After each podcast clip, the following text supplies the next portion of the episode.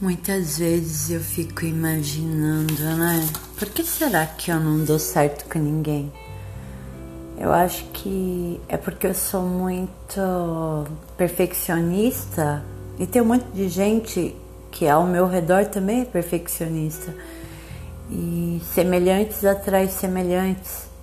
Mas talvez se eu fosse bagunceira, todo mundo que eu atraio seria bagunceiro eu acho que a gente não, nunca vai amar ninguém se a gente não vê valor no outro. Como que você vai querer ser amada se você não dá amor para ninguém? Como que você vai querer ser elogiada se você não elogia ninguém?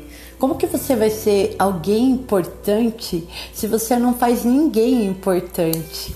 Não é verdade? Porque a importância está no reconhecimento é, se ninguém te reconhece, é porque você não existe. E se você não existe, é porque você não fez nada para marcar teu nome, para marcar tua história.